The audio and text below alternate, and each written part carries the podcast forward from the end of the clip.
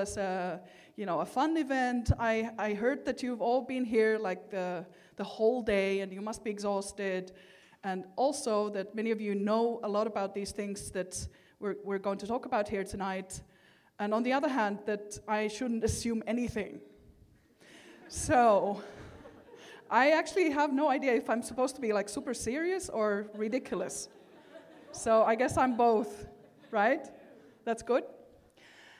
Um, I think I had, um, I had a starting point. Yeah, here it is. So I think I got invited here because um, I, I, recently published an article with a, with a colleague of mine, which is called, shit. Um, sorry, not shit. Um, Voices from the Uncanny Valley, how robots um, and artificial intelligences talk back to us. And this was published in a journal called Digital Culture and Society. It's available online. Um, yay! And in that article, we look through sort of 2,000 year history of talking machines, which nobody has done before. And I don't often say this, like that I do stuff that nobody has ever done before. But in this case, I can really say it, and that astonished me as well. By the way, I was given a time frame of maximum 10 minutes, and I was told that they're going to cut me off if I'm too long, if I'm using too much time, so I better go on with my presentation. Anyway, so the topic of um, tonight's session is huge. I mean, Oh, rethinking political agency in an AI driven world. I mean, five minutes, come on. I can't do this. Sorry. Um, but fortunately, my favorite word is unboxing.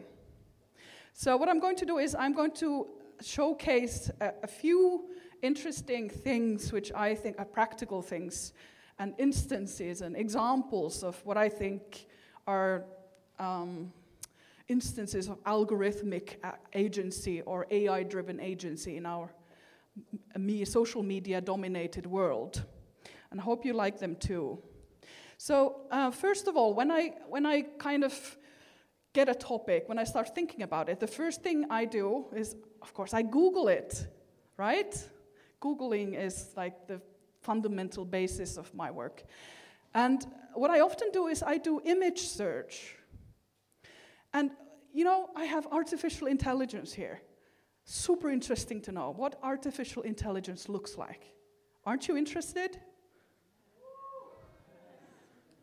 It looks like this. And frankly, I'm a bit surprised because, you know, there are people there, faces, masculine people, bold people, um, eyes, noses, ears, mouths, brains, nerve cells, neural networks.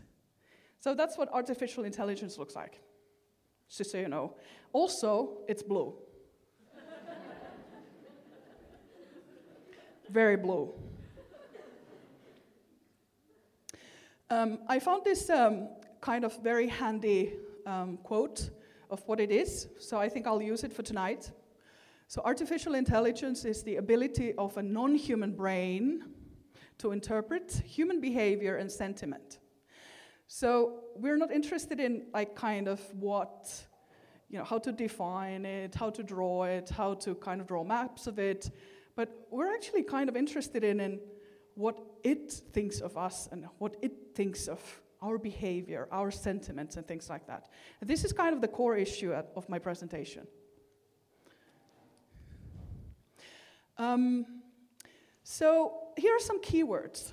Again, notice the beautiful blue picture? That's artificial intelligence for you. Um, it works on probabilities which means that it assumes all kinds of things on the basis of our behavior, online especially. It's self learning, it's teaching itself, it's gathering data and building on top of existing knowledge in this kind of probabilistic way. It makes predictive, it uses predictive analytics to tell us what we're going to do next. what we're going to be thinking about in five minutes' time, or what we're going to buy tomorrow, or who we're going to date. And that's kind of the, bit, the little bit scary part. Um, it works through algorithmic media, and by this I mean that I find algorithm a much sort of easier concept to deal with or work with in my own work. So I'm all about algorithms these days. And the media is there because algorithms are invisible, they're intangible. But media, once they're mediated, that results in something tangible and very real and effective in our world. Um, here are two books that I've recently purchased and read. I'm reading through them right now. Uh, these are both from 2018, super interesting books. Really recommend them. And these kinds of show us what the current state of algorithm, algorithm studies are. I would love to talk more about these books, but I have to go on. Um, um, so coming back, coming to the political part of this talk, why AI and algorithms are interested in when we think about political agency? Well, they make the world appear in a certain way instead of others. They present things to us and represent things to us in certain ways and not others. And this is not innocent, it's never innocent. And especially as we have no access to the me- mechanisms of presentation or representation, it becomes a problem. So, here's a, the same thing in other words. Okay, very simply, we can think of algorithm as a method to solve a problem. This is how it's defined in kind of the most basic, you know, 101 textbooks and stuff. But where do the problems come from? Who gets to define them? Who gets to pose the questions that are worth solving through algorithms? Where does the data come from that the algorithm is supposed to work on? And who owns the algorithm? Who owns the solution to the problem? These are all political questions. Oops. Oh. Um, so here I come to the kind of most important book about uh, algorithm at, of the moment. Super, super heartily recommended to everybody to read.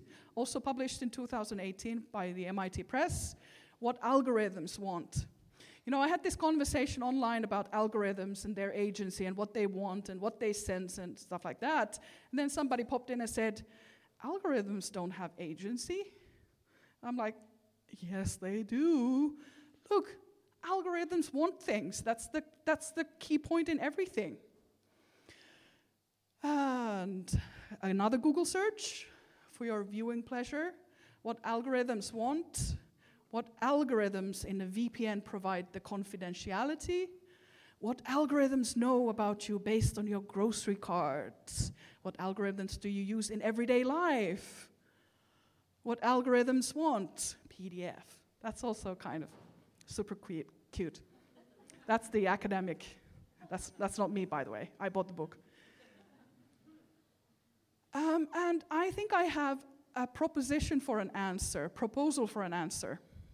This is maybe something that we can talk about later. They want connection. They want coexistence with us in a way that's mutually successful or beneficial or fruitful. And what does that mean then? This is also a political question. Coming back to the the article that I talked mentioned in the beginning, talking machines. This is one way of making a connection, which is super important. So the digital aid uh, assistants, agents, assistants, uh, that these technological giants are producing at the moment, like Cortana. Has anybody used Cortana? No? Anybody tried it? Okay, maybe there are some more familiar examples. this is all about Microsoft, by the way. Microsoft being our favorite company. Um, so Microsoft has a really long history developing these kinds of digital a- a- assistants. Why do I want to keep saying agents? Assistants that want to connect with us by talking to us or having a conversation with us. Microsoft Bob, 1995, that's quite a long time ago already. That was very unsuccessful. Unlike Clippy. Who remembers Clippy? Yay! I'm among my people. Clippy, I kind of miss it, him, from time to time. And then there's more kind of advanced and imaginative instances of the talking assistants, like Miss Dewey, which was a, a promotional campaign for um, a talking search assistant. And this was quite interesting because it was completely personified in this actress who kind of portrayed the role of the assistant. Of course, everything was pre recorded, but it was still interactive. So, by using cer- certain keywords or search terms, you could trigger um, this kind of sequence of events. You could, if you Google the um, assistant, you find lots of clips on, the, on, on YouTube about how, how she's going crazy or how she's kind of, you know, telling the, the, the person using the, the software to, to behave himself or things like that. And you can guess what kind of search terms trigger that kind of response, which is sort of at the core of why these digital assistants are surprisingly gendered. And then we come to my favorite um, digital um, person, Tay. Does anybody remember Tay? yes. Tay. Oh, I'm so happy I get to introduce her to you. Tay um, was this social bot developed by Microsoft. It's, a, it's a, an a member of the AI family. Um, the more you talk, the sm- smarter Tay gets. Like, isn't that a beautiful promise? So, you just talk about beautiful stuff, you teach her, it's very clearly a girl, um, all kinds of things about the world, and then she knows how to intellectually have conversation or respond to your queries or direct you to the right information. That's like the beautiful dream of these social bots, right? And you can guess what happened, why you haven't heard of her, might be related to the fact that she only lived for about 24 hours. And that's fast. I mean, even for Twitter, internet, like crazy people, fast. Um, very fast. This is sort of um, super early in the time frame.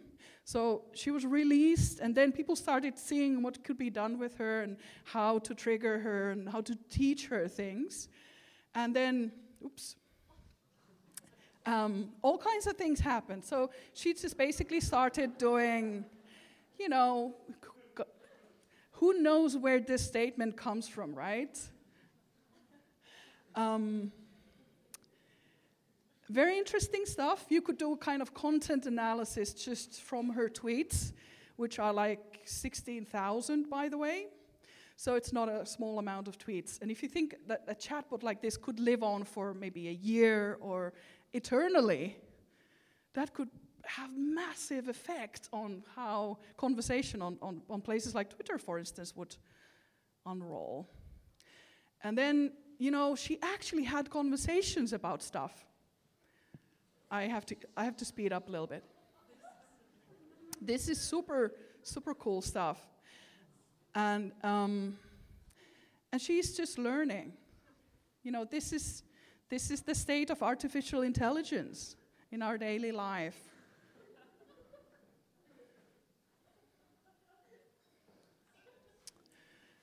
So it didn't end well.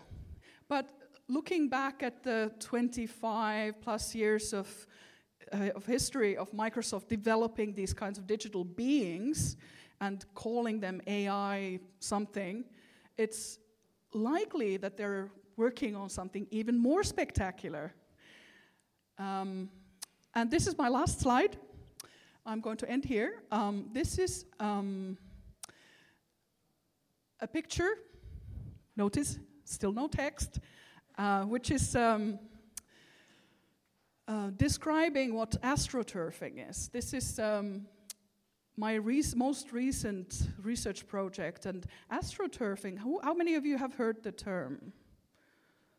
Not that many, right? So we all know what trolling is. Astroturfing is basically what we still call trolling on the internet. Because if it's organized, if it's kind of structured, if there's a group behind it, if it's sponsored and kind of, you know, consistent, it's not trolling anymore because trolls are something different.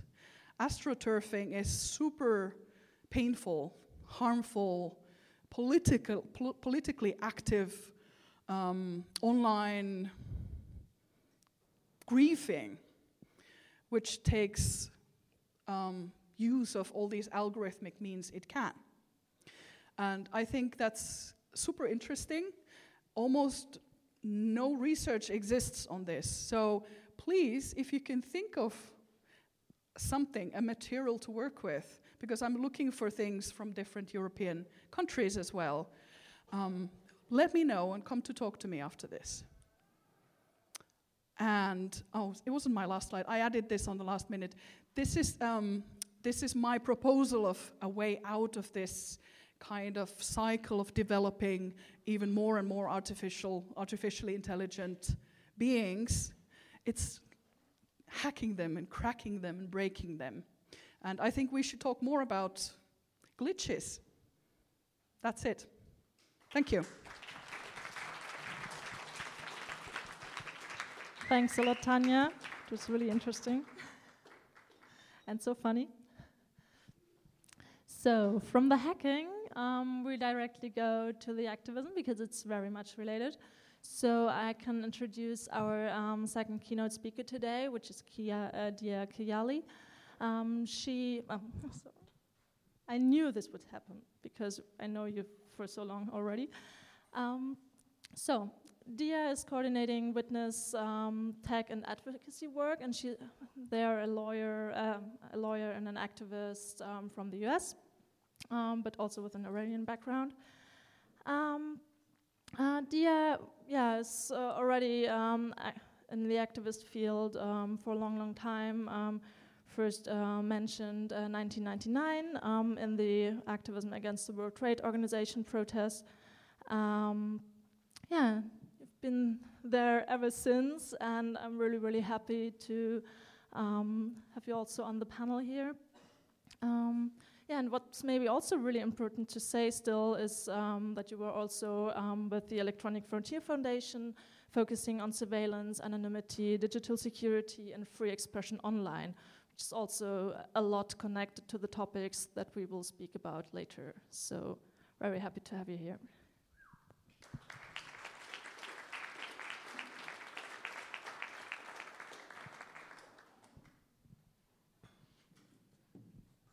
Hello, everyone. Um, so uh, I think I get the award for the, the shortest amount of notice because I agreed to do this talk yesterday. Um, so I have, I have very ugly slides and I do have text on them, but don't worry, you're not even going to be interested in reading them because I'm going to be so interesting, I swear.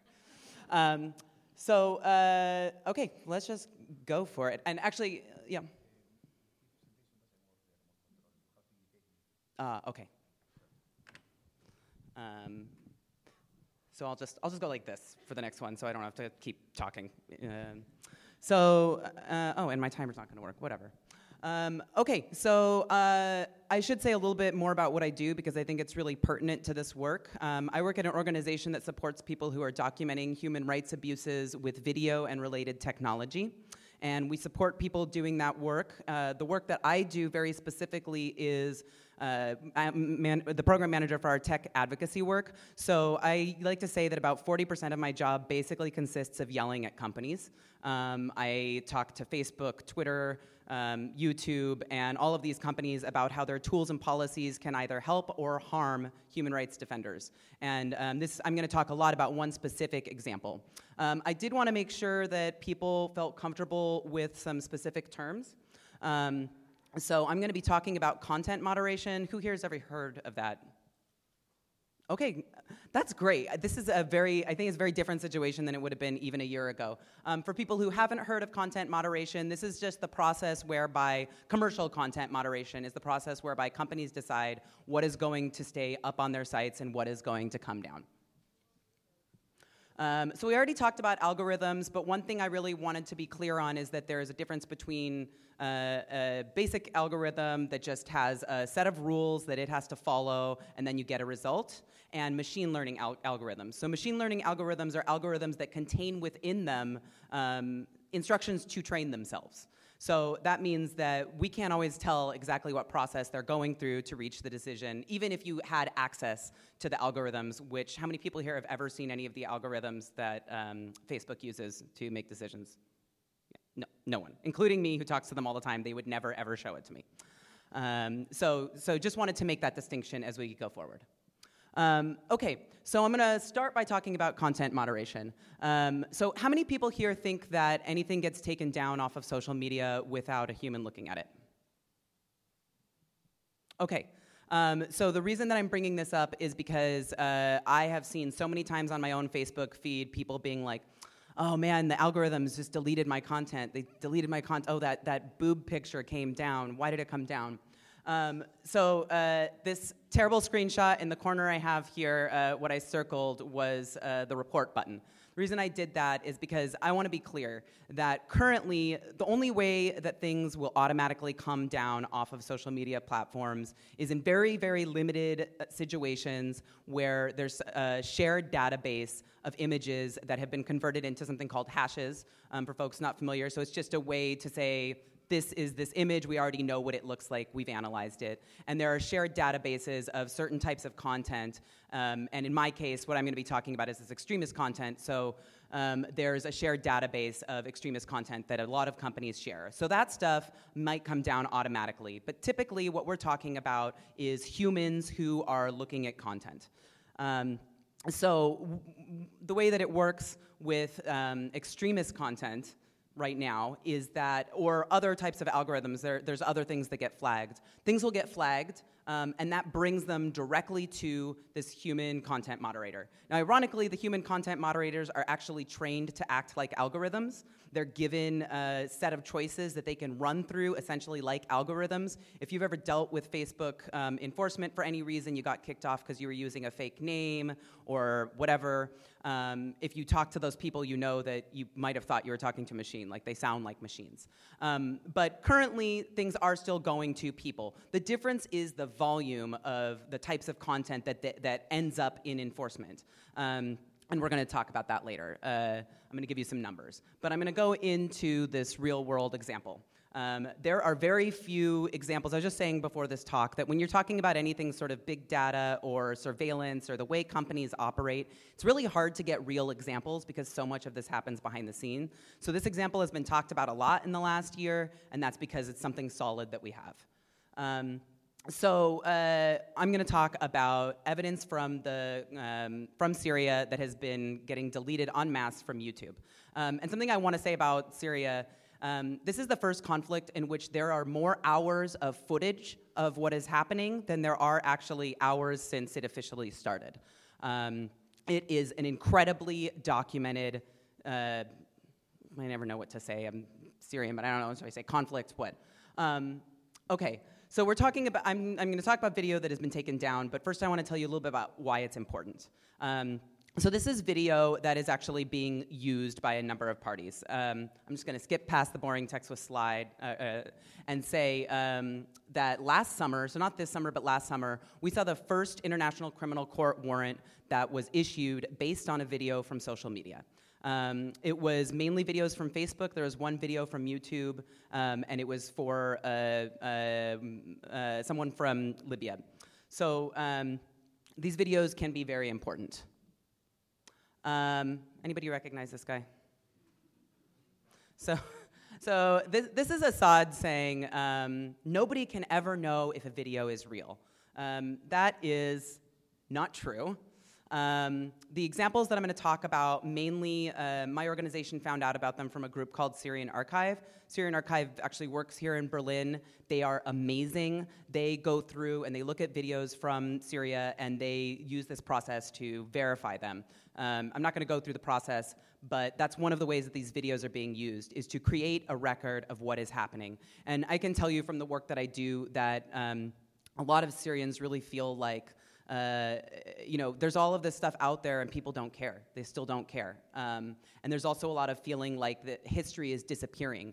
And so people feel like these videos are important for restorative justice, um, or sorry, for transitional justice, um, potentially for criminal convictions, but also to preserve a record of what exactly has happened and the atrocities that have been happening. Um, so there are groups that are going through doing open source investigations, meaning they're just using these videos that they can find online and correlating them with other things like um, using Google Earth, uh, looking at um, different things in the skyline, different dialects of Arabic, correlating it with Twitter accounts and things like that. Um, actually, let's skip past this one real quick, please. And I apologize, I meant to give a, um, a trigger warning that the, I, I took out most of the really horrible images that I've had in presentations like this before, but not that one. Um, so next slide, pass, pass that one, please. Um, okay, so uh, this is just about how important these videos are. It's very, very hard when you're trying to investigate crimes that happened in Syria to do it without uh, the kinds of normal legal processes that you can use to get information. Um, okay, now we're getting to the part that is pertinent to what we're talking about here.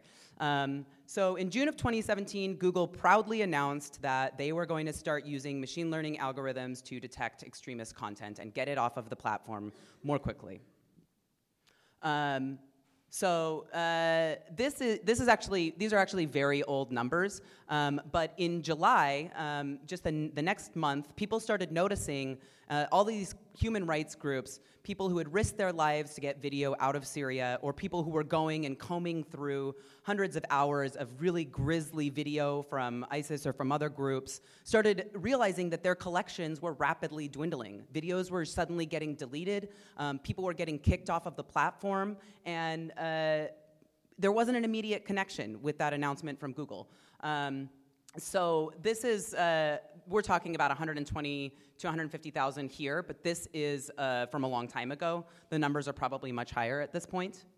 Um, this is one of the first channels that uh, was removed, the Violation Documentation Center of Syria.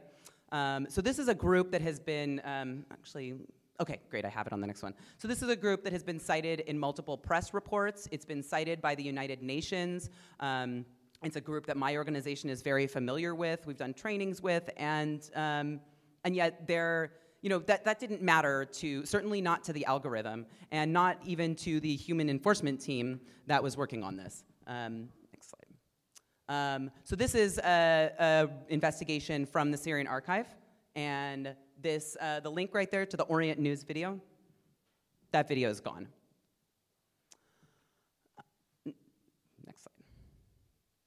Um, so one of the issues here is that um, YouTube has actually issued this really basic transparency report on, uh, which is something new, and it's something that I think is the result of a lot of amazing work that people have done. But we still have no idea really what the true volume of content that has been lost is. Um, this is another uh, site that has been taken down. I think at this point it has been taken down maybe five times. And um, I'm not going to go into the process whereby I work with YouTube on this issue, but if people want to talk about it during the Q&A, I will just say they know about this site and it continues to get deleted and it continues to be referenced in books, in the press, um, and uh, so you know we have this machine learning algorithm that's supposedly smart, um, but it can't just get this really simple thing right, which is do not delete this. It's evidence of war crimes, um, and it's also a group that's essentially using their YouTube channel to do reporting like a like a regular news channel. Um, okay, so this is their excited announcement in August 2017 that their machine learning systems are faster and more effective than ever before. So um, they're saying, and this number has increased since then, but they're saying that over 75% of the videos that they'd removed two months after instituting this algorithm um, were taken down before receiving a single human flag. So I just want to like just think of the scale of that when we're talking about hundreds and hundreds of thousands of videos. Um, if 75% of those were flagged by machine learning algorithms, how much were they removing before? And what is 75% of what?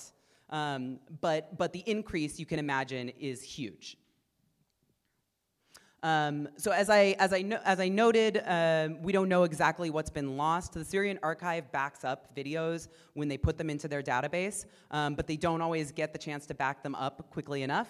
Um, fortunately, for the existing reports, and I strongly encourage everyone who's interested in this to check out the Syrian archive um, webpage after this. Just trigger warning for most of the videos that are on there. It's very disturbing stuff. So uh, fortunately, they've archived them, but a lot of groups that we work with don't have the chance to archive. You can't archive a video when you've captured it all onto a USB stick that you're smuggling over the border.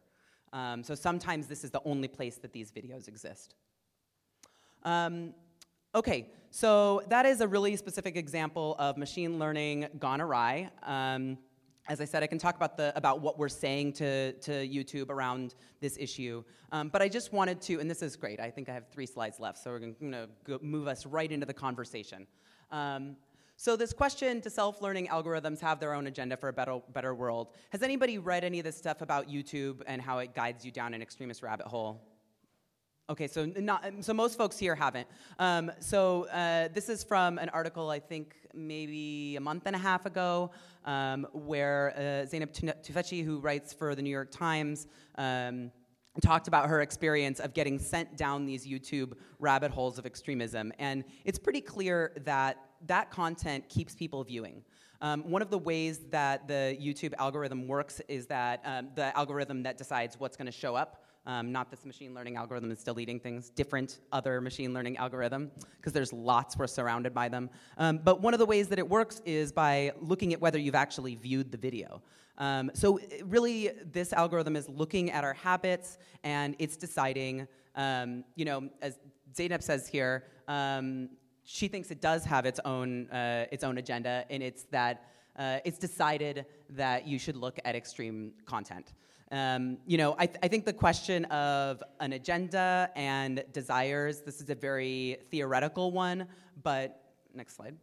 Um, but certainly, uh, the idea that we can blame these issues on algorithms, I think is a really faulty one. So I am going to read this quote because I think it's really fantastic. This is um, from uh, uh, Principles on Accountability and Transparency for Machine Learning.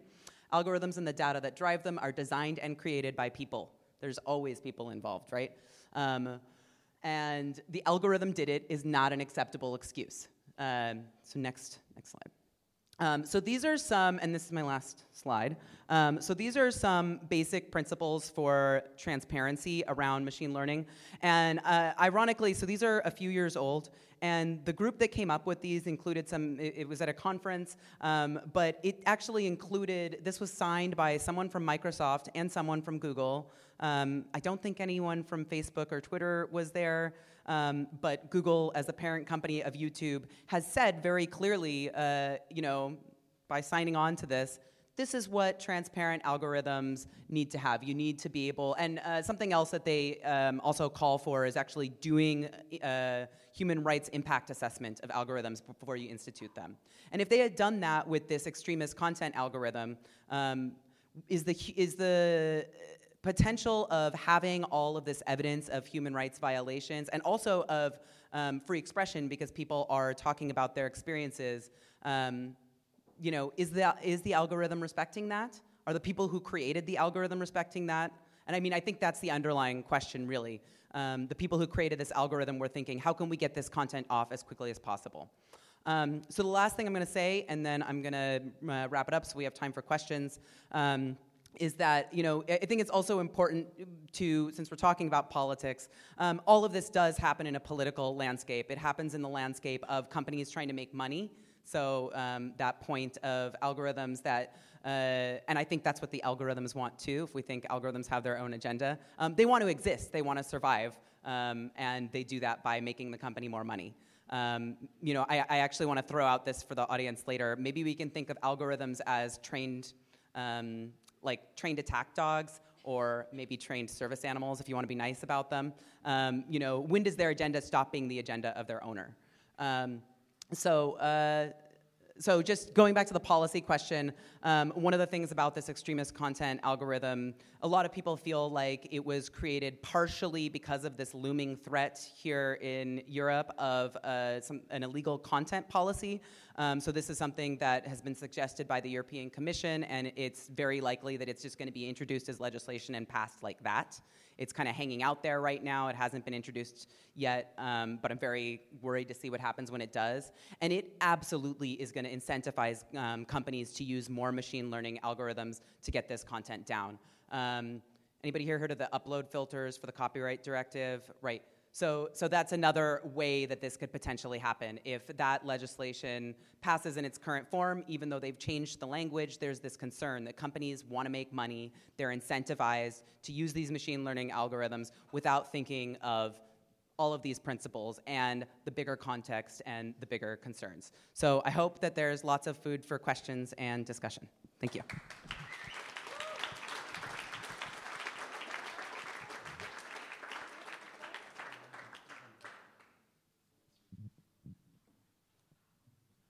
Hello, hello.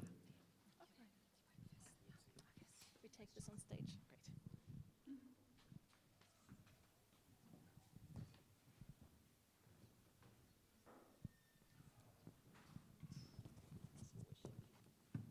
That, that light is very, Really awful. yeah, maybe we could turn the projector off. I think we don't we don't need the project projection anymore. Or I'll go get my sunglasses. Yeah. Just close our eyes and imagine where we are. Oh yeah, maybe something that's less. It's still. Maybe I could. Like this would be okay. so this is to give you time for thinking about your comments and questions. Perfect. Thank you. It's better. It was already better. So, what do algorithms want? That's, I think, a really one, one point from your presentation that I would really love to have um, a little bit more explanation of because uh, it sounded uh, very interesting um, what algorithms could want. And yeah, there are so many political um, mentions uh, in your speech that I don't know where to start actually. Um, to really um, look into the upload filters, uh, demystify this black box, um, look into all the different um, politics of um, the astroturfing because we see that in all the political discussions, in all the um, like elections um, that are coming up, also on the European level, where um, there's a huge threat also uh, who wants to influence the elections in which way, um, where AI, of course, is a big, big, big issue. And of course, also your um, questions and your comments. I absolutely encourage also comments this time. At other conferences, uh, should also only have questions. um, but here, as you're also informed, and um, we have this very intimate setting, um, it's really great that we can have more of a lively discussion in comparison to only have like question there and answer here, because I think we can um, really have also a discussion, maybe even between um, participants. So, yeah, if you come up with a question or a comment, just raise your hand. I will encourage um, that we have like a switch of uh, gender representation during the questions, so not three men and then only one woman, for example, um, posing questions, but also like a bit more balanced. Um, also, if somebody has more questions coming up, maybe wait a second until somebody new um, posed a question, would also be nice. Um, yeah. Do you want to? Yeah, well, I would start with the women. So, Uh, maybe um, we start with the uh, what AI want um, thing that you uh, mentioned in your talk. Um, so you could elaborate on that a little bit, and then we go for the first question from the audience, if that's okay. Should we just switch? Oh, I'll just use this one then. Okay. Um, what does AI want? Yeah, I think it was right to say that it wants to survive. It wants to make itself use, useful within the corporate world, uh, infrastructure or ecosystem. And um, of course, I'm like kind of blown away by the spectrum of the political here because I'm talking about sort of funny and innocent little chatbots, which are mainly sort of harmless. Of course, they're annoying and they're kind of political, but they're far from the politics that that you know we're talking about here. So, um, yeah, I think there's a spectrum of also what the AIs and al- algorithms that uh, we want to look at, look into what, how, what they would want. And maybe also, yeah, yeah, that's good. Uh, so I saw a few hands here over there, Magdalena stands next, next to somebody who has a question. No. Hi, uh, thank you for the both your presentations. Super interesting. Um, and my question is uh, regarding content moderation. So obviously, like there's a big um, sort of with political campaigning, for example. Now there's this a big who have who's um, moderating uh, politi- political ads, right? So Facebook obviously just said that, oh, we've upped, uh, we've hired more content moderators in order to blah blah blah blah blah, and we have issued guidelines, blah blah blah blah blah. So with regards to extremist content, because you say you work also with like YouTube and, and, and, Facebook and stuff like that, what are there like guidelines that they issue regarding extremist like contents on how this gets filtered? And also um, in terms of like for example the, the, the YouTube channel that you gave that you said that it was up five times, right? Um, and they keep taking it down because it's like very simple. You can like I don't know whitelist or blacklist, and you know that this is safe. So it's not a technical issue, right? So why, in, in when you speak to them or when you, you talk to representatives from their company, what are their justifications towards this if they already say they have guidelines, they have resources like, um, sort of, I want to know more, I think, about like how this procedure works. Um, because I think this can be also applied to the way that other tech companies approach this or their narrative with like we've hired more people we've set up community guidelines. Facebook has this whole like uh, revealing q&a facebook and talk to our head of research product blah blah blah which is a lot of like cover up i think of really answering the question yeah. Thank you. Um, so that's a great question and um, in, terms of why that specific channel keeps going up and coming down um, I can't speak to the specifics of why, but I can say that when civil society talks to companies, a lot of times we're talking to policy people. Policy people are not engineers.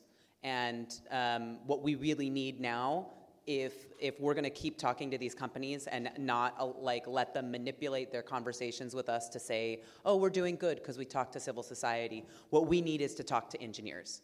Um, a policy person may not have any idea exactly what the screens that a content moderator um, looks at and how those screens function uh, work.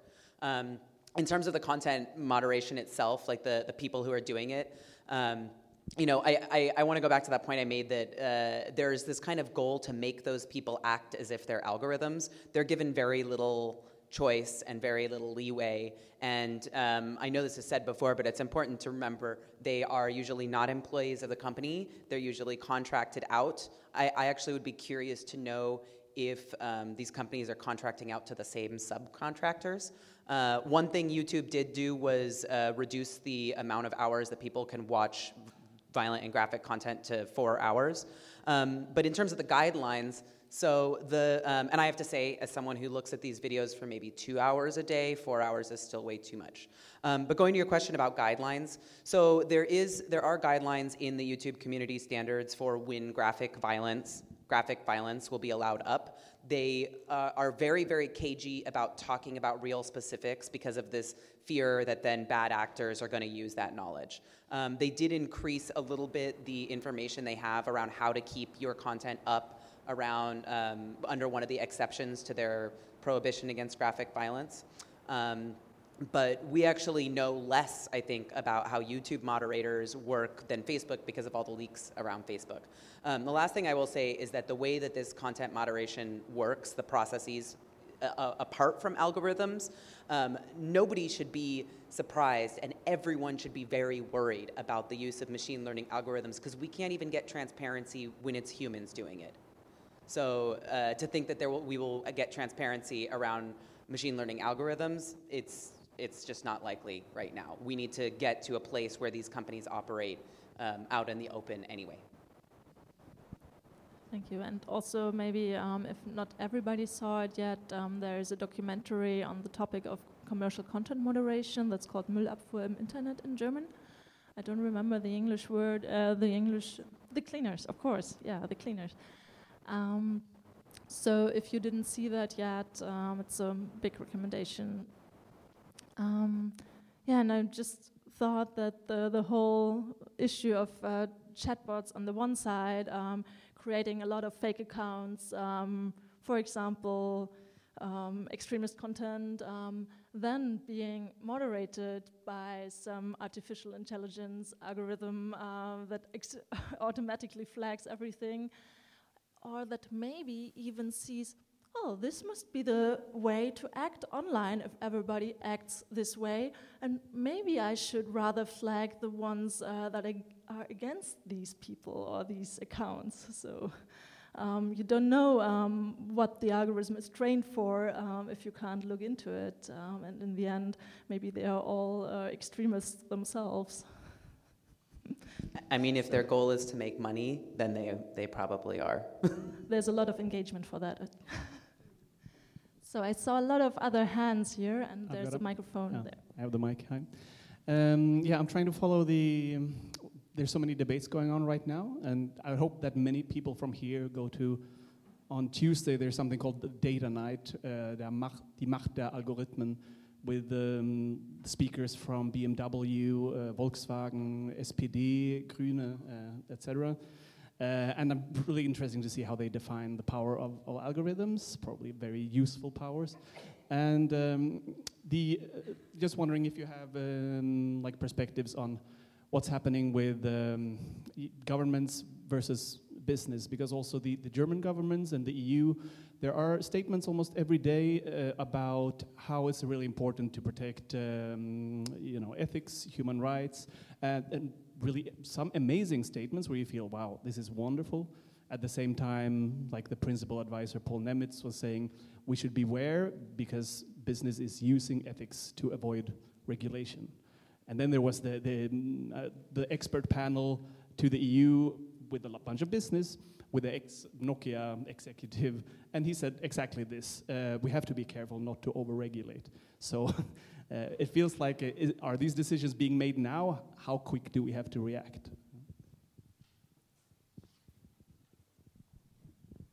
Yeah, I think this is a this is a super interesting topic and, and also a very difficult one, uh, which is to say I, I, don't have any answers, of course. Um, I'm, I'm thinking like what is the, the corporate responsibility of of you know helping these issues in society versus so like NGOs or other organizations or governmental bodies in, in, in regulating issues and helping them that way. I think this is also a huge discussion which we should ask our politicians about. And like I would think that at least on the basis of my experience in Finnish politics, they're not that sort of prepared to talk about these sort of things. Um, and then um, I think what would really sort of open people's eyes would be sort of um, big scale scandals involving things like astroturfing or or yeah maybe that happened in the US but in, in Europe in French elections I have I have looked at some uh, some data about those but in Germany for instance I have no idea and of course there's a language barrier for me and, and stuff but something which is sort of crossing boundaries and, and borders within the European Union for instance helping people open their eyes in, in, in terms of noticing what's really going on and how political influencers are sort of affecting the game and stuff. and how this is also bleeding into sort of corporate politics and, and the quest for transparency on one hand, and then the quest to just make more money and to maintain a reputation, whatever it costs, on the, on the other hand. Would you then say that there's a hidden agenda at all? Is it like because it's quite obvious if you look into it that it's probably something about money, probably something about power, or hidden agenda where? Oh yeah, yeah. Of course, there's there's always hidden agendas everywhere, right? Is do you think there there could be innocent? I, that wasn't your question. Hidden agendas. Hmm. Yeah, I'm, I'm, I'm just trying to think uh, in terms of sort of um, the, some of the corporations and especially, of course, some of the platforms are so incredibly influential in, um, in their involvement in our everyday life, but also in, in the political system and how that's being restructured as we speak in every country in the world that the, the really the biggest questions are how to make those corporations acknowledge that responsibility in, in affecting you know things like election results. And uh, you know that's even a, that's like even a, a simple ex- example but in terms of you know how to talk about taxation and its future and, and these kinds of bigger issues in in uh, local politics or or national politics or European level politics. That's something which we should talk about. Do you want to continue to talk about that? Uh, just very, very briefly, to, as a really direct answer to your question, um, I think that uh, governments and companies are kind of playing a game of chicken with each other. Um, you know, I, will legislate this. Well, I'll change this, but you're not going to legislate this because you're going to lose so much money. Um, and I, I, think you know we've seen it in a lot of different areas uh, in terms of data use, in terms of uh, free expression, and I see no reason why we won't see it with with AI as well. So. Um, yes, there are attempts at regulation. Also, the other thing I want to say is I was talking about the illegal content um, policy. Uh, you know, unfortunately, in the same way that companies make decisions about the tools and policies and what they're going to implement, and then they don't think about how it's going to affect human rights defenders. Um, you know, there are decisions made about how things should be regulated without thinking about the potential side effects to expression, to human rights um, more broadly, and uh, yeah, it's it's just unfortunate on all sides, really. I hope we can soon dive the conversation a little bit more into the agency part, into the what can we do actually um, direction. But first, we will have another uh, question, comment, something. I'll I'll try to start the the swerve that way. Um, I guess well, first, uh, I guess a, a, critique of democracy first, um, and I'd be interested to hear Yale's thoughts on. Do you think that the democratic processes are actually an appropriate mechanism to regulate AI in the sense that policymakers are always up for reelection and lobbyists and these companies spend a lot of money. Um, but at the same time, we already have human rights frameworks, the Declar- Universal Declaration of Human Rights, and, and other frameworks. And I guess from kind of the ethics side to think about how more and more of our lives will be controlled by automated decision making and eventually maybe even personalized AI agents.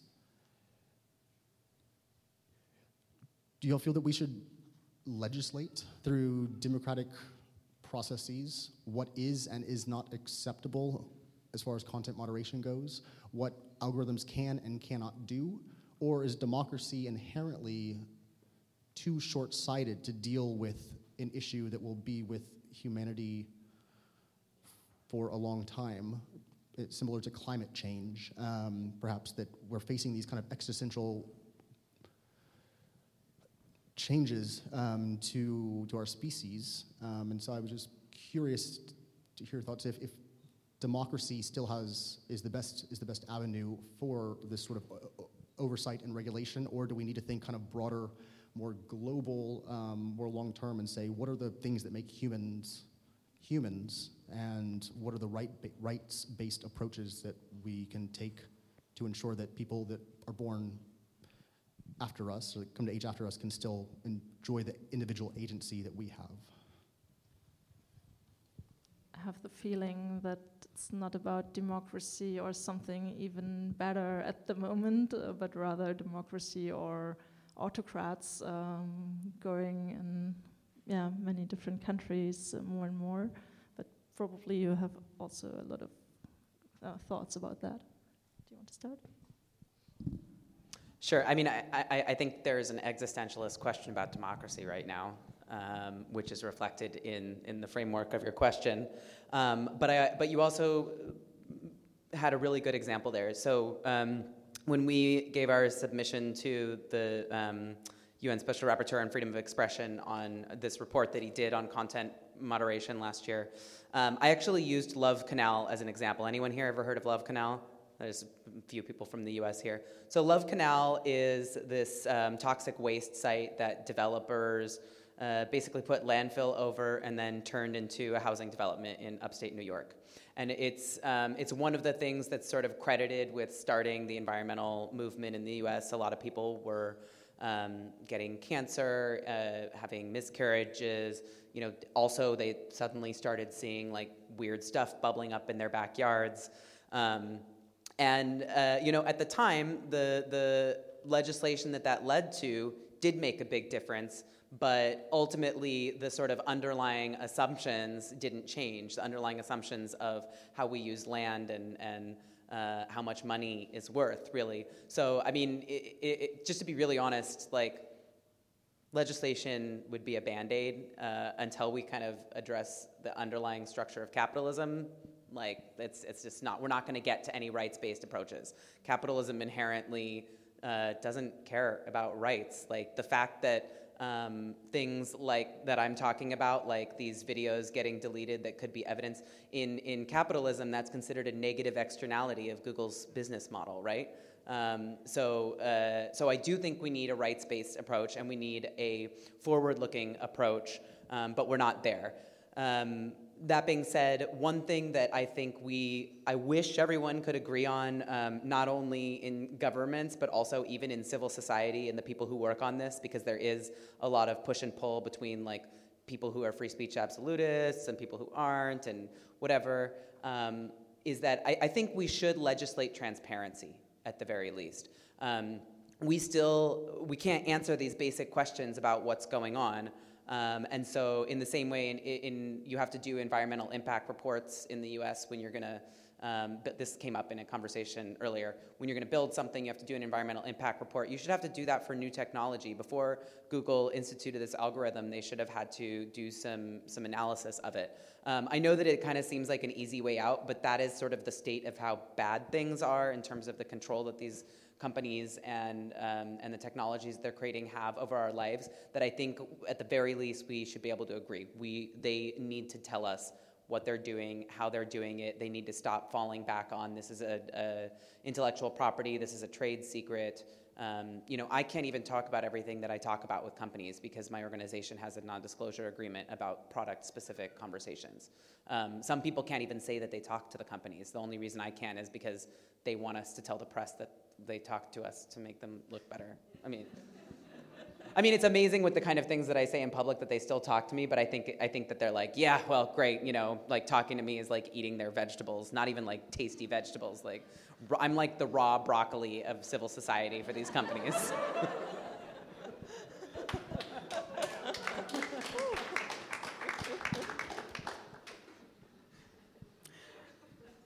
Okay, um, I was thinking um, a little bit sort of pragmatically uh, how to strengthen the democratic processes and, and civil society.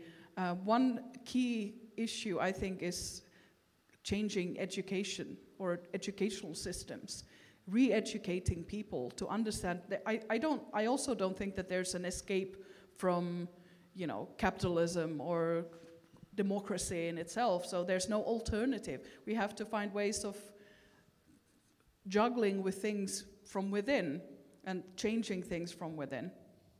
So, how do we do that? Um, I'm sort of very interested in literacies in all different kinds of ways media literacies, digital media, social media literacies, um, financial literacy is something that I've been working with.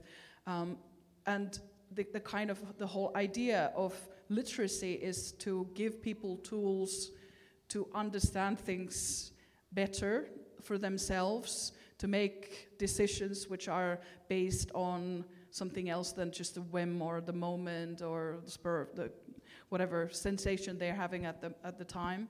Um, this, uh, this is an educational process which doesn't come on its own, on itself. And I'm thinking, like, how are our schools and our educational systems of higher education and things like that, how are they equipped to deal with these changes? I don't think that they're that well equipped at the moment. They, they, some things need, need to change. And I'm not sure what that change is. Like telling people how to buy Twitter followers, mechanisms of building your own social bots for your own creating your own echo chambers so something like that sounds very interesting those could be like exercises that people do in high school and then they kind of start understanding okay this is how it works you know so you're learning programming but you're also learning the mechanisms uh, and the ecosystems of how things work with other things and that's an algorithmic question and that's a question of who has the power and, and who builds these algorithms? How can we fight against them?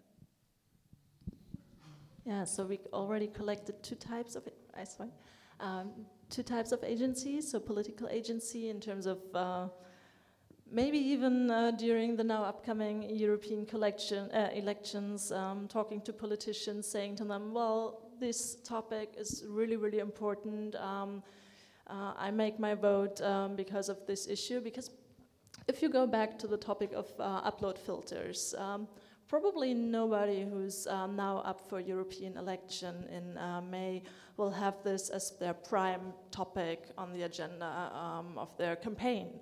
So um, if more and more people go to them and say, well, this is really important to me, it matters um, how you vote on the topic um, in a few months um, during um, the pre campaign, so to speak, um, then they will be more and more aware um, that, especially young people, especially tech literate um, people, will make their vote dependent on whether they break the internet or not.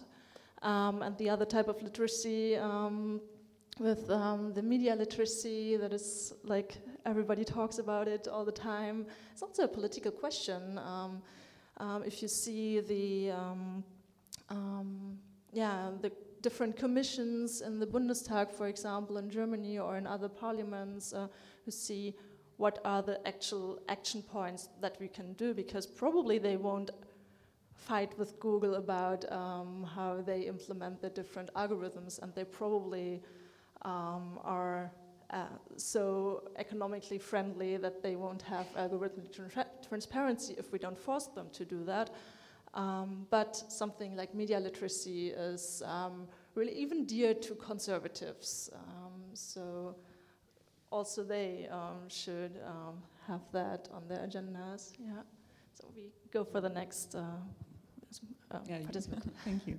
Yeah, you already answered my question because my question really was how should political education look like today and maybe come up with some very tangible ideas because also I think to which extent do we fall victim of the discourse of AI? You just had the, the example that now also big companies and political parties talk about the power of the algorithm and also the way we talk, the algorithm wants something, so giving it a political will, whereas we talk about German Handlungsfähigkeit or the agency, the potential to do something, whereas we, we put a certain will or a direction towards the technology we develop. So how do how we are more careful how we talk about technologies and our will versus agency and what kind of language is useful there and how yeah what where should we politically educate and yeah is it then does it go back to to yeah do we need to start at schools and how do we break out of echo chambers because I think there's many issues also that came up in the presentation then what determines the algorithm because it kind of reflects our own behavior when it kind of just understand that it tracks the time that you stay somewhere and you dive into this YouTube rabbit hole. So and you and then this gets censored, and I wonder how also moderation or content moderation can lead to censorship, and where's the fine grade between what we censor and what we moderate, and how who's framing what is being what is censorship and what is moderation.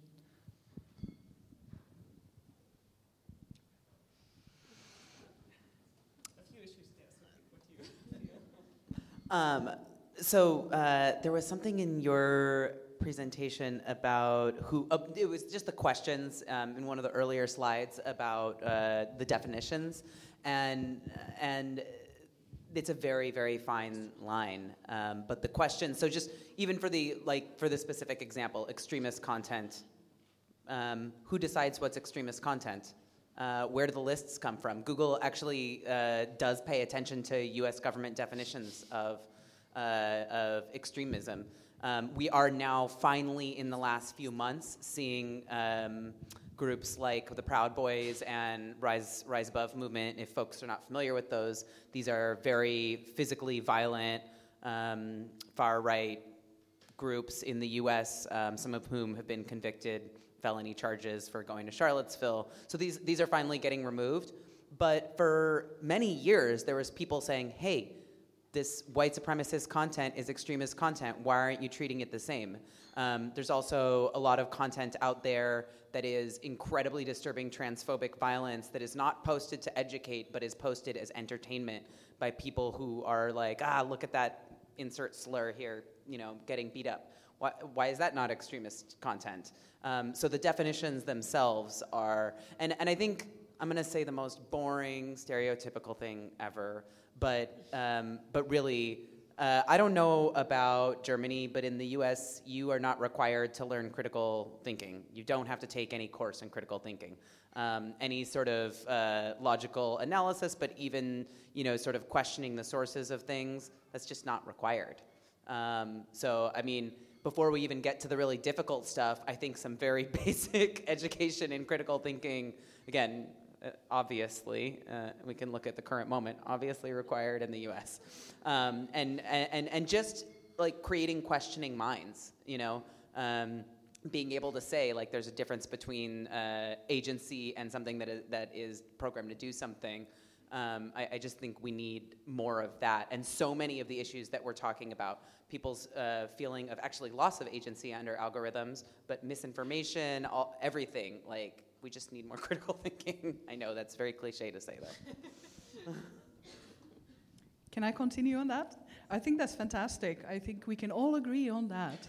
but, um, what I wanted to add to it was that um, I think in order for something to be renegotiated or reborn, it has to be broken in a way or another. And if it's broken constructively, you know, th- then something new can be born out of it. I'm, I'm like talking about glitch all the time because I've um, just recently curated an art exhibition about glitch and glitch art.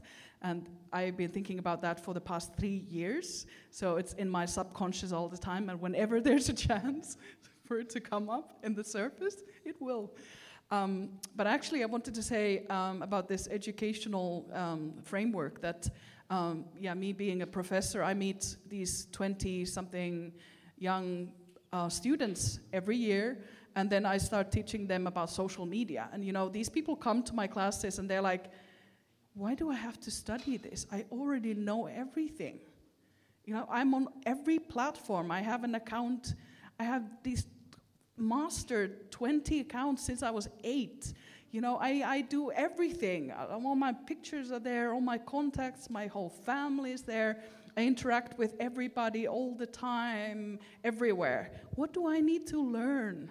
And then I'm trying to tell them, well, there's a few things you should know about it which you may not have thought about. And then when we start digging deeper, looking at how, you know, young people especially are very addicted to their, mob- their mobile phones and, uh, of course, their laptops as well. But the mobile phones is something which many people have difficulties letting go, even in class. Um, so we talk about like the use of it and where it's come from and who invented stuff and when did that happen and what, what are the kind of the ownership structures behind software different parts of software and algorithms and, and then a new world opens up to them They, they say, Oh, I've never thought about this. And what do you mean, like, my file goes somewhere and it's saved to a database? And uh, what is that? And, you know, they're like, the, the level of their knowledge is incredibly superficial, but they think they know everything. So there's, a, there's an ice that you have to break for them. And this is, I guess, part of this critical thinking class that we have to all take part in. And this is, uh, I think, associated with political agency and activism very much because, you know, I come from an incredibly boring and stable society where people trust the police like no other institution. And there, it, it is a society where sort of nothing exciting ever happens, which is a good thing. Um, but it, it, results in a situation where, especially young people, are absolutely not politically active in any way. So I think that there needs to be something which wakes people up in a, in a non-violent way. And I'm thinking of, you know, like the creation of social bots or, you know, bringing these algorithmic means of production in, in everyday life and, and universities and, and places like that as a soft way of waking people up. Thank you. We have another comment here. Um, yeah. Um, so um, on critical thinking, I just because all this got started when you asked the question about what to do, and uh, it's quite interesting because I think um, right now I'm facing a thing where my my dad needs some critical thinking skills. Um, I like I um I I do sexuality education online in Romania, and um, my parents have been very supportive uh, with this, although it's a pretty hot topic in Romania. But in the last week, uh, my dad has been sending me links by email to uh, articles about gender ideology, which is a new term coined in Romania. I just got translated. so my dad is now suspicious about me because I'm doing gender ideology stuff. And um, I'm quite grateful because it gives me an opportunity to be a teacher of critical thinking to someone I really care about. Um, so um, I think it also requires some love, you know. Like that's what I wanted to say. This teaching of other people. Oh, yeah.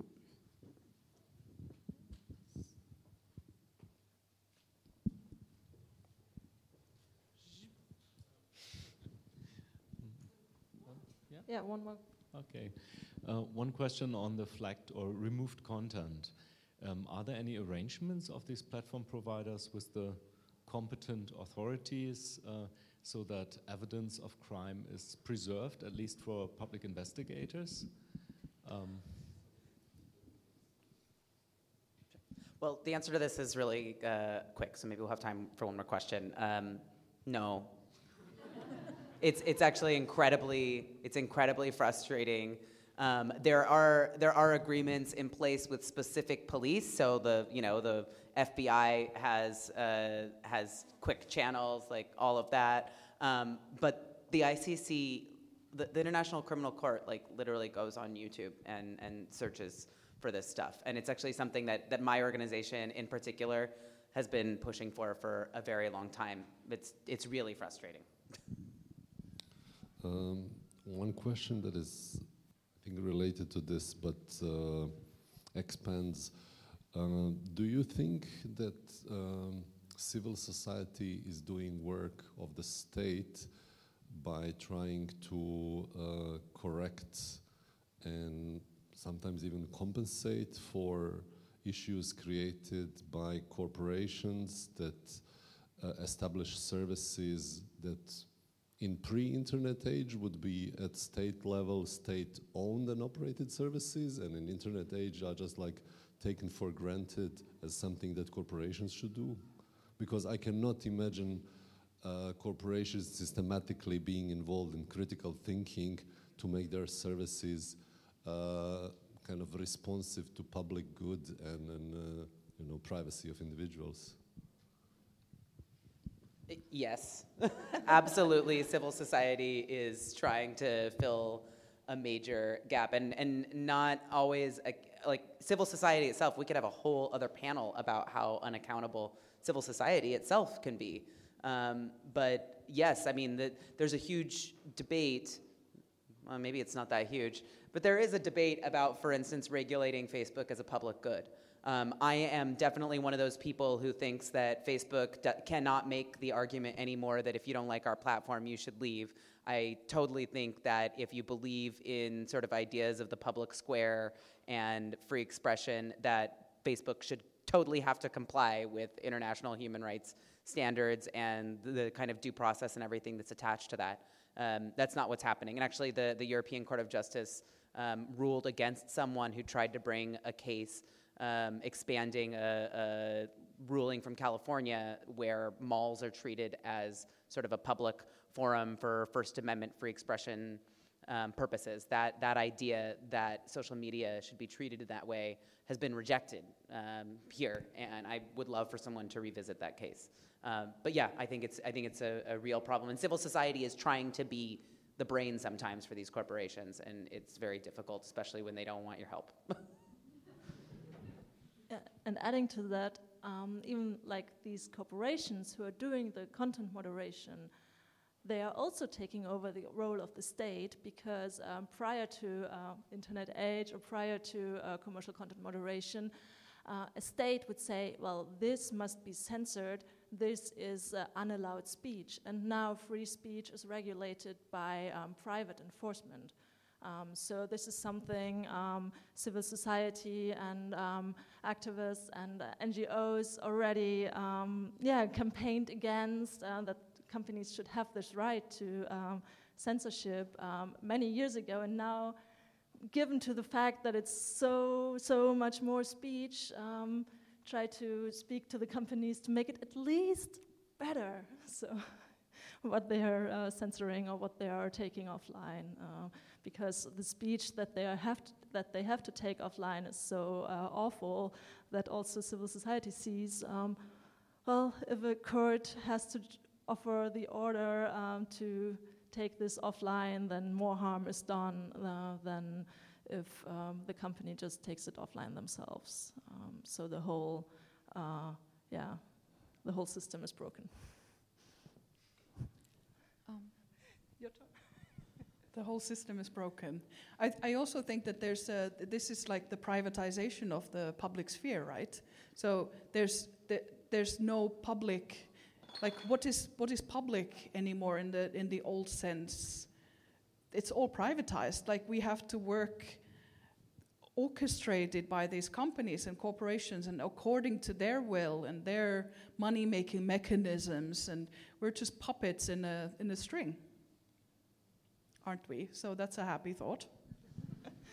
uh, just, just, just to add on to that, and then we have another question in the back. Um, so there, there is still some sort of public forum, right? You can still go out into the street and you can demonstrate. But I just want to ask you this: If a protest happens and there's no pictures of it posted on Twitter or Facebook, did it happen? I mean, base, I'll answer it. Basically, not. So it's good we have unregulated free speech here, only socially regulated. So please, thank you. Um, yeah, thank you. Um, I wanted actually to. Um, I have a follow-up question on, on yeah, the authority of censorship um, in yeah, on your program or project Witness. I was wondering, um, is there can you say more about um, how you document or how you witness, how you use the videos, and what is the documentary about those videos that you are actually looking at? Um, is, is, there only the, the strategy that you use as activists? Um, yeah, try to be uncomfortable in somehow, but um, yeah, can you say something more about the documentary? I mean, in times of where manipulation is possible.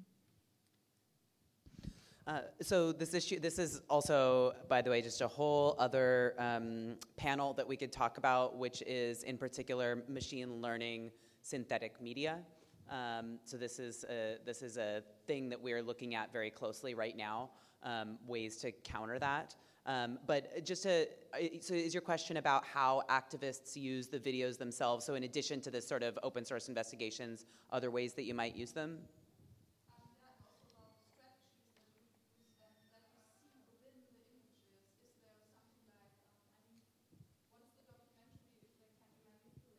Ah, I see. How are you? How do you ensure that they can be verified?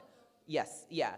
Um, so, so one of the things that we do, um, so in terms of uh, very specific synthetic media, uh, we're actually doing research at potential solutions right now. But in terms of verification, um, so we come in at the stage where we are working with activists to teach them these skills or imp- improve the skills they already have, I should say, um, because everybody we work with is already doing really amazing work. Um, but we're actually doing really kind of old school stuff. We're teaching people how to film in one continuous shot. Um, how to film the horizon, film the shadows, uh, take a, a, newspaper and hold it up and film the date on the newspaper. We don't tell watches anymore, like nobody uses watches. But all these different ways to make your video um, less susceptible to being remixed and easier to verify with these sort of manual methods that groups like Syrian Archive or Bellingcat, who you may have heard of, um, uses.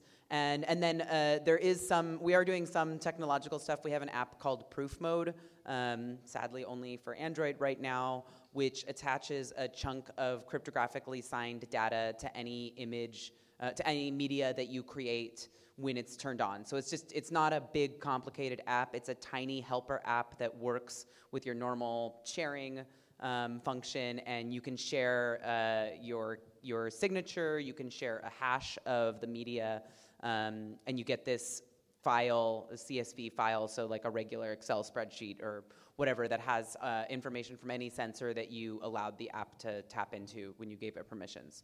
Um, so we are thinking about technological things, but a lot of what we're thinking about is really how could a person look at this and using the tools available to them verify the media, um, because there are there is a lot of kind of garbage out there, really, right? Thank you. So, uh, to paraphrase, um, there's another layer of agency um, in training activists to actually use um, tools they have available and um, to give them um, a lot more, um, yeah, impact in their work because uh, it can be verified by independent journalists, for example. and also your point earlier about speaking more about the, uh, yeah, how to uh, train, for example, journalists to um, to to have more more an understanding and how which words to use when speaking about an AI um, that also give agency back to people who read a newspaper report, for example. Um, there's one more uh, question here, and I will soon um, dive out of the conversation um, because um, it's already late.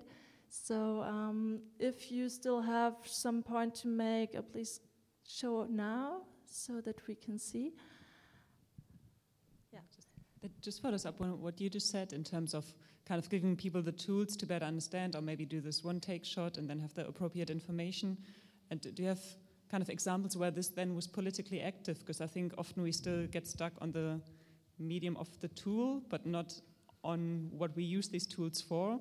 So we keep on improving our tools, but then we have the perfect evidence, but then how to make this actually enforceable? Like, do, do, you think then does it go? Does it need to go to the legal case? Do we should always try to address government or kind of reclaim the state in a sense? Because also, yeah, talking about civil society and society, having this division between civil society and society is also quite interesting to think when when we think, do we want to be less governed or more governed? And yeah. So I'll give you one example, which sadly now has a, it has a sad ending um, because it's from Brazil. But uh, there's an incredible group that we have worked with in Complexo de Alemão, which is a favela uh, in Rio. And um, I will not go into all the background now, but I'll just say that one of the things that we try to do is, um, and by the way, I want to say if this seems unrelated to the topic of AI, um, when we're thinking about agency, uh, we have to, as someone said earlier in the conversation, we have to not actually, see it right. We have to like not let our our agency be taken away by the technology. Technology is still human created and it's still susceptible to human interventions. Um, so, uh, sorry, going back to this specific example. So, the group that um, we work with uses cell phones and they are filming all the time in their community, which is subject to constant police violence. And when I say police violence, I don't mean people getting hit, I mean um, the police are shooting guns in their community almost every day. Um, and the police fight with um, with drug dealers that are very well organized, but the drug dealers themselves are also um, sponsored and supported by government. Um, so it's government fighting government. Sometimes, uh, I, I, w- I won't continue on the conditions, but I will say that they used video to document very clearly what was happening during one specific um, uh, period of increased activity where the police put a tower in the middle of their community. Um, they put the tower in such a place that it was not actually well suited to follow drug dealers as they were going into the no man's land behind the favela. It was actually well situated to force anyone who wanted to shoot at the tower to shoot into people's homes and businesses. So, using video, they documented the police actions, they documented the, um, the damage in their homes, and working with the public defender of the state of Rio. Um, with other civil society, a little bit with us, um, with their own organizing. They were actually able to get one of the first hearings that's ever happened about police activity in a favela. Um, and just to give you a sense of the scale of violence, um, there are at least two people a day killed by police in Rio. Two, two people a day. Um, I don't know how, how many people were killed in, by police in Germany in the last year. And and I think it's something like 93% of those are black men between the ages of 16 and 21. So, um, so it's really incredible to have any sort of accountability process. There were actually two um, commanding officers that were that were criminally charged, and they were charged a, a, fee for every day that they stayed in the community and used people's homes as sort of bases in this fight with with uh, drug gangs. So there are some examples of people using video really effectively. I also, my background is in working as a legal observer at protests, and I've used video to help get people off of charges where supposedly they were attacking the police, but the police were actually beating them up. Um, so it can still be really, really incredibly useful. So we should also have an AI to uh, analyze these videos easier um, as civil society or as an organization to that, that is actually something that, that people have suggested and I, I think I would love to see more investment in these sort of um, positive, forward-looking, interesting uses of AI, and instead we all have to be back here sort of hand-wringing about the about the negative uses of it, or having guys. I'm sorry, because it's usually like white guys be like, "This is the solution to your problem," we don't actually have that problem, you know? um, so yeah, I, I, would love to see more of this sort of creative thinking. Yeah, that's also one of the um, big topics of this conference to have more creative, more art um, approaches, um, more, for example, art created with AI so you understand better um, what um, yeah, the whole technology is about or what it's capable of. and before announcing the uh, tomorrow's talk about that. Um, do we have some final question from the audience? I didn't see any anymore. So I would ask you, um, having all these different kinds of agency that we just discussed, um, art also being one, and also with your beautiful example, um, the individual um, education of um, people that are near to us, uh, maybe not only through a post on Facebook, but rather through uh, more lengthy interactions. Um, yeah, all these different means uh, like are a lot, so probably not everybody will be able to uh, be active in all the fields. But what would you say um, should be um, one that is dear to your heart, that people um, or that you are um, active in, and that you uh, see your agency most in? You mean which platform or which way? Which way, yeah. Hmm. That's a surprisingly tough question. I think I think academic people have tremendous responsibility to um, curate information to different kinds of audiences, mainly, of course, students, their colleagues, but of course, also people from completely different disciplines. And I think maintaining um, uh, an, an exchange of ideas between computer science and engineering and these kinds of fields and arts and humanities people is something that I'm super passionate about um, because I see the need for these kinds of interdisciplinary actions more and more in, in the daily life. I think algorithms and AI are two big questions to be left just for, you know, for engineers to deal with. I think everybody has a has a stake in their development and in, the use of them. And if we don't know how they operate us, then we can't kind of take part in that in on equal terms or on, on any terms, perhaps. So we have a responsibility to, to ourselves to learn about these things and um, to others to educate them about stuff and then also to different kinds of audiences, whether they are offline or online. Um, I'm thinking, for instance, um, social media platforms in, um, in as, as, uh, as tools for education. They're super, incredibly difficult to use in formal education in any kind of way. And I think that's indicative of how also educational systems have changed. But people still learn a lot of things through Facebook, for instance. And here I, I have to mention something which I've been thinking about, which we haven't mentioned during this whole talk, which is journalism. Like, what is the role of journalism in the, the future? Because journalism used to be the, the kind of fields which, you know, they were the guardians of free speech and different perspectives and, and, and, channeling viewpoints about societal development and politics and everything, and publicizing events and showing the world to people. And now they've I can't say it. They've, they've almost, oh, they, they've lost a little bit of their power. Let's put it that way. Maybe they haven't lost all of it. They haven't lost the majority of it, maybe. Perhaps also depends on the country. But they have lost a huge chunk of it to other fora of interaction. And I'm thinking, like, who is curating our discussions now, or debates, or or you know the releases of information or whatever eyewitness accounts we might have of different stuff how does like if somebody detects um, a horrible shooting in the street. How does that spread anywhere? Or who gets to know about it? Like those are incredibly big questions still because there might not be journalists anymore to cover these kinds of events.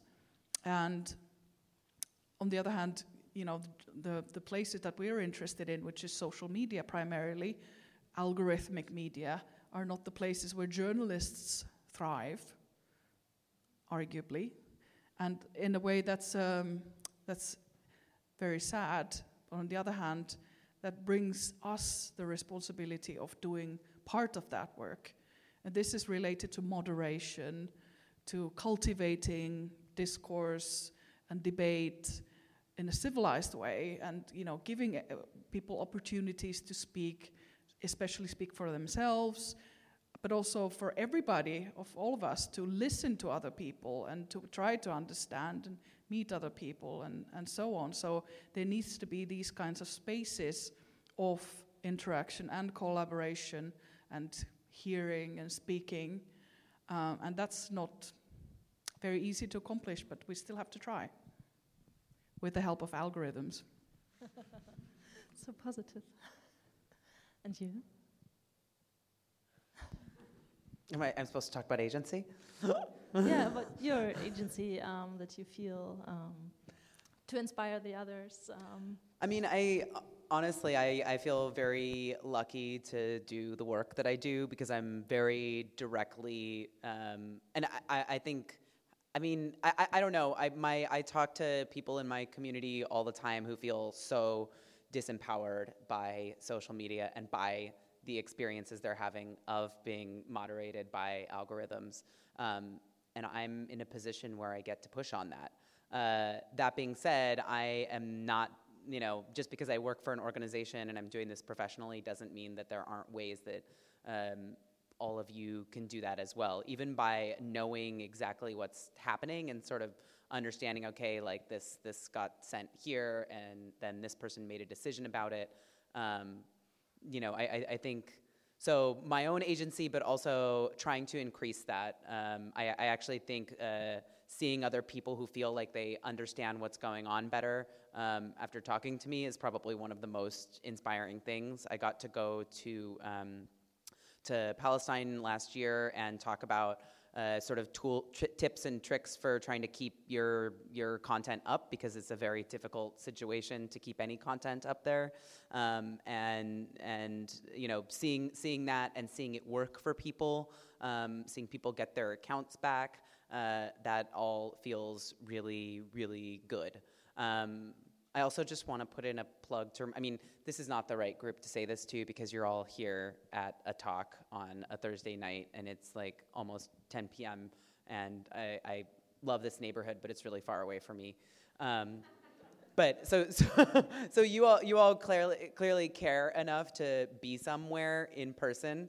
Um, but I, I just want to remind everyone as we're talking about technology that being in person, talking with people, um, still getting to have discussions about political ideas with zero machine involvement, um, like actually putting down your phones, you know, and, and being there for the discussion is really incredibly important. Um, so many people that you know are not going to know any of the things we just talked about when it comes to how uh, the content that they're being fed that, that you know we really feel like it's reality and our brains and our body chemistry psychologically. We interact with what is happening on facebook and on twitter as if it were happening in the room next to us. Um, and yet so so few people actually know much about that process and, and how it's working. Um, so i really encourage i just sound like a really nerdy person right now, but I really encourage you to tell, like, just tell one person something that you learned today about uh, anything about any of our presentations and i think that's a good start because you know we have to we have to be able to see the water that we're swimming in and there's there's everything is moving so fast in the world today. Like i'm saying that as someone who's been using computers since i was in second grade you know but i still since i was seven for those second grade doesn't mean anything too um, so yeah, I, I, think just like getting to interact with people, um, uh, taking this into my own hands, having opportunities where I'm like, oh, I know that piece of content stayed up because I, because you know we figured out how to write the title in a way that the algorithm wouldn't flag it. It feels really amazing, and it's not a special secret skill. It just takes some time and some attention. Oh, thank you. Um, yeah, I think the whole speaking to actual people and maybe also a smaller group um, is really amazing about this conference also because um, during the day there are happening um, internal workshops um, where people actually working on uh, things they will then publish and where you can see the results and where you can use the results um, uh, yourself and where you can share that um, so I'm really looking forward to uh, yeah look into the group group results um, after the conference. And tomorrow evening, um, again, there will be also a public part um, where two artists will pre present their AI-related um, projects, um, which is uh, Kim Jong-un from South Korea and Sina Chuk from Russia. So um, it will be more in the, yeah, in the artsy kind of uh, direction and you will have uh, the opportunity to meet them tomorrow at 7.30 same place uh, same time. And it was yeah lovely to talk to you lovely to talk to you. It was really um, also bringing back for me uh, the feeling of a lot of agency um, for um, yeah also the dire situation that we're uh, in currently politically wise for example. So thanks that you have uh, contributed so much, and thanks to the Berliner Gazette for uh, inviting you all.